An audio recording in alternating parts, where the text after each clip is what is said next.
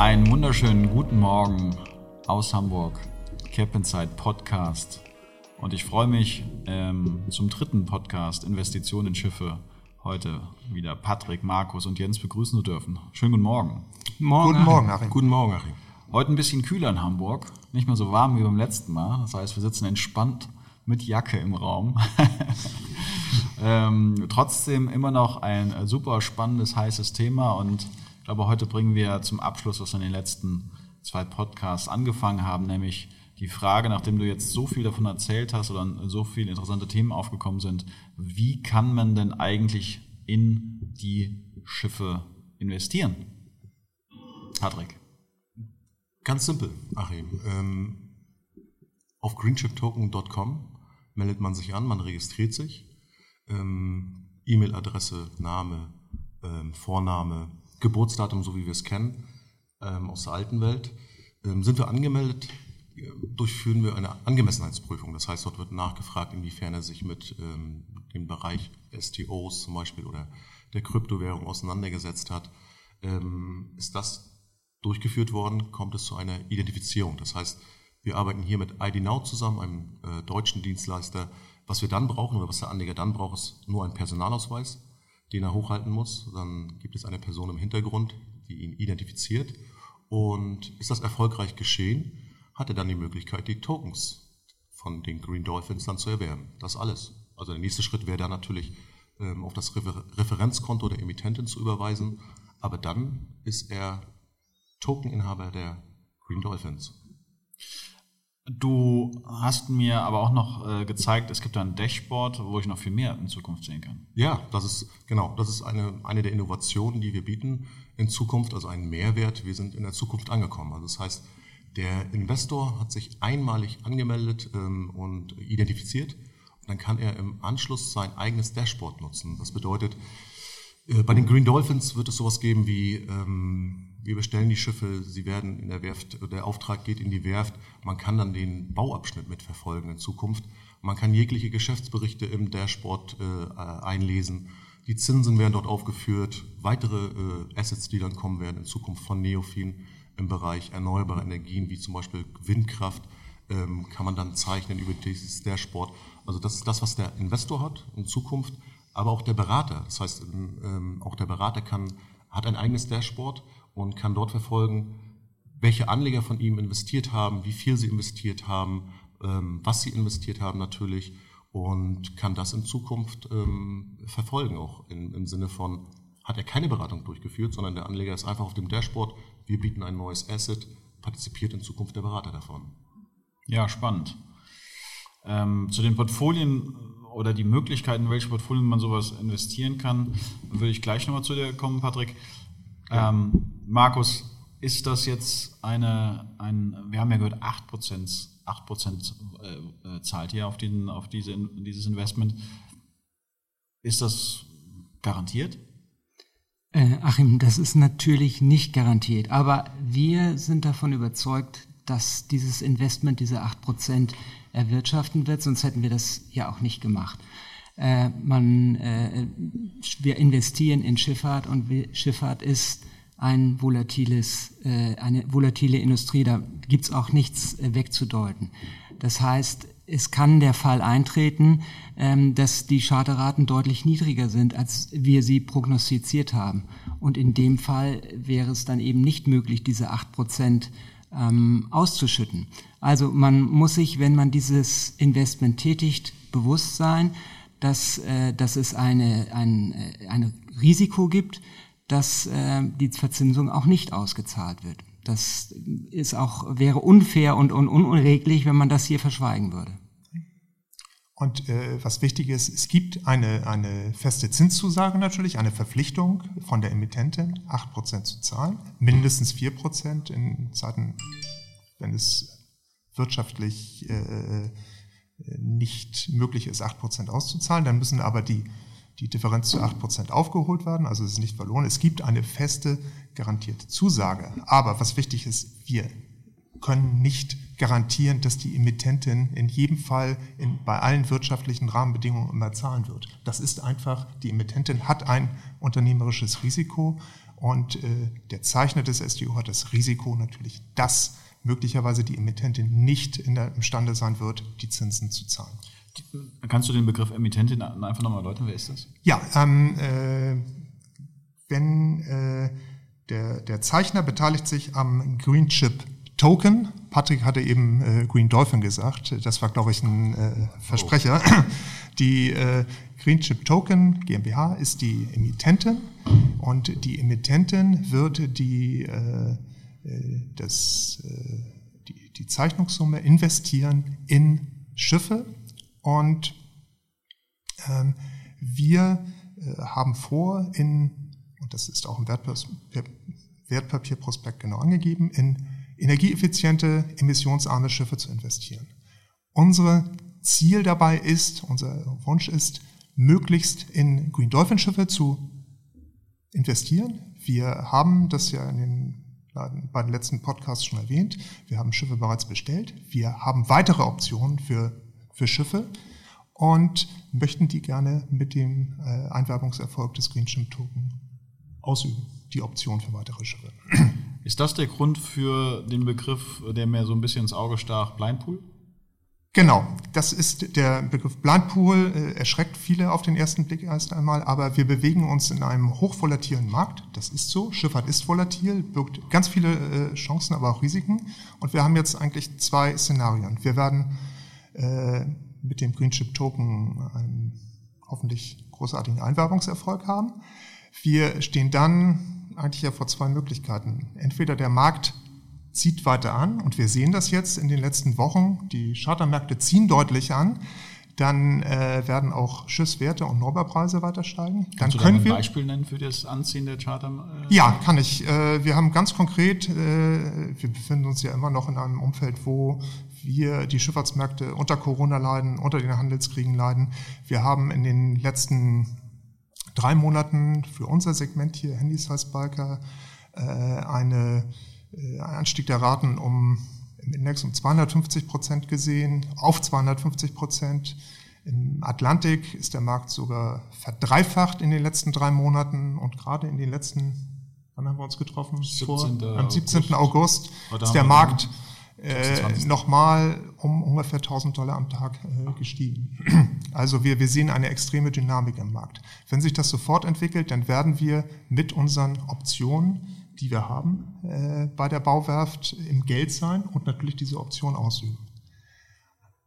Ist das sicher? Nein, das ist nicht sicher. In einem anderen Szenario, wir haben eine zweite Welle bei Corona, die äh, Charterraten reduzieren sich wieder, die äh, Schiffswerte kommen unter Druck, dann äh, haben wir die Alternative, und das ist der Vorteil hier des Blind Pools, uns im, äh, anderweitig umzusehen. Wir können äh, bei der Werft oder bei Werften möglicherweise günstigere Preise als unseren Optionspreis realisieren und wir können alternativ natürlich auch in äh,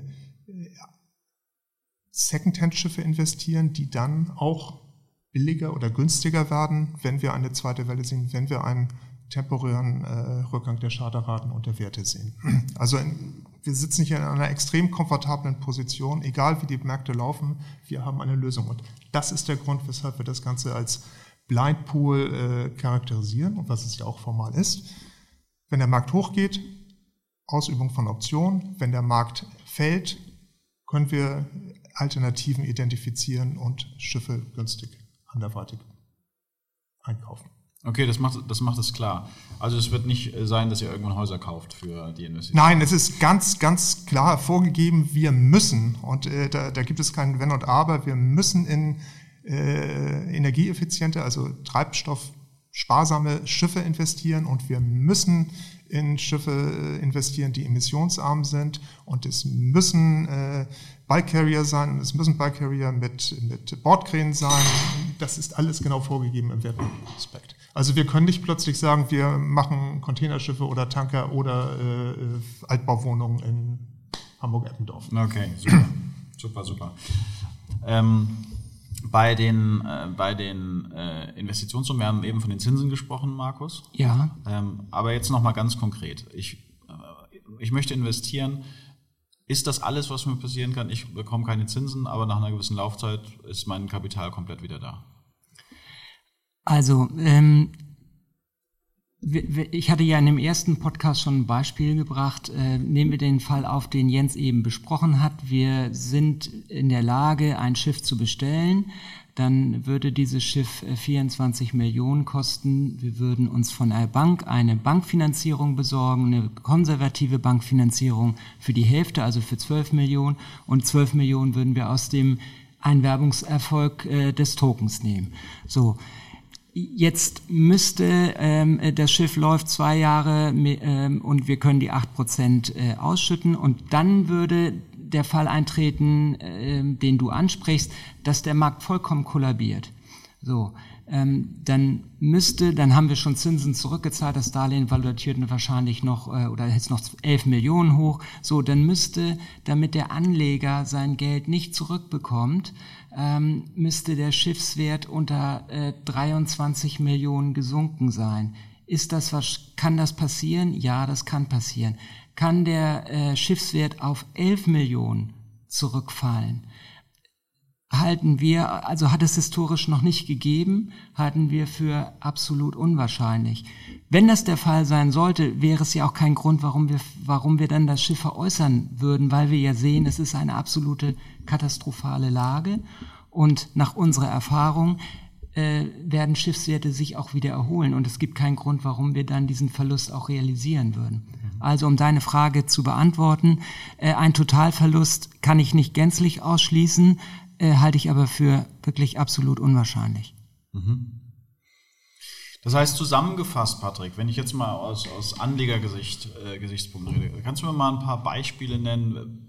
Ist das jetzt für, für jedermann äh, geeignet, der, der, der seinen Spargroschen investieren will? Ich glaube nicht, das ist so ein bisschen deutlich geworden. Aber wenn du jetzt für die, für die Investition mal ein paar Beispiele machen könntest, was würdest du so sagen? Wer, wer äh, wo siehst du in welcher Größenordnung, prozentualen Abstufung sowas im Portfolio eines Anlegers?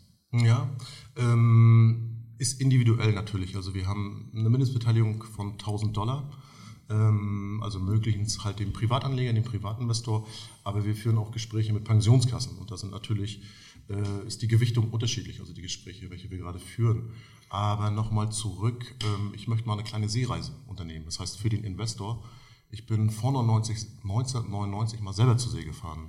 Ähm, war dort für die Navigation zuständig. Wir sind im Fahrwasser gefahren. Wir sind irgendwann bei zwölf Knoten, wenn man so hinter so einem Balker oder Tanker hinterherfährt, ähm, fährt man zwölf Knoten und wir sind auf dem Schnellboot gefahren, wie der Name schon aussagt. Wir konnten über 30 Knoten dann fahren.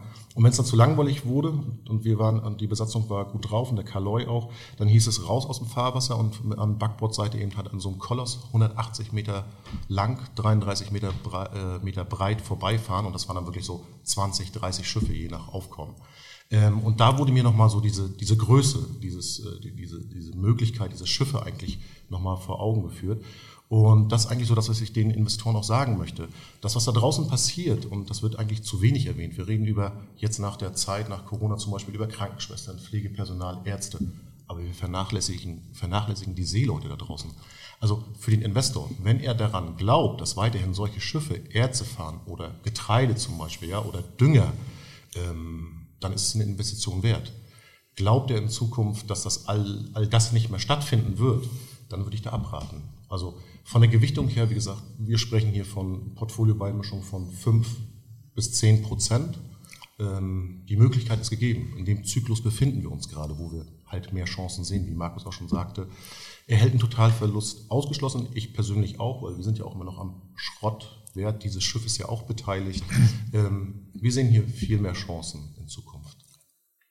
Es ist ja bei, jedem, bei jeder Investition auch gegeben, dass man sagt, man will ja die Risiken minimieren. Ne, man will ja die Risiken ausschließen. Ähm, wie macht ihr das? Also äh, welche Maßnahmen habt ihr ergriffen, um äh, konsequenterweise die Risiken aus dem Portfolio auszuschließen? Wir haben uns natürlich vorher genau das Management angeschaut. Und was wir hier haben, ähm, Markus und Jens äh, aus der Reederei Vogemann, ist natürlich ein ähm, sehr erfahrenes Management. Das heißt, wir haben es hier mit Leuten zu tun, ich vergleiche es auch ganz gerne mal wie so ein Alexander Gerst, den schickt man auch nicht einfach in den Weltraum. Der hat, ähm, hat das Talent dazu, hat viel trainiert. Ähm, ähnlich ist es wie bei, ist bei Jens und Mar äh, Markus so. Ähm, sie sind seit Jahren in der Branche. Also es gibt meines Erachtens keine besseren Männer, äh, die mit diesem Geld in die Green Dolphins dann investieren und das Ganze managen.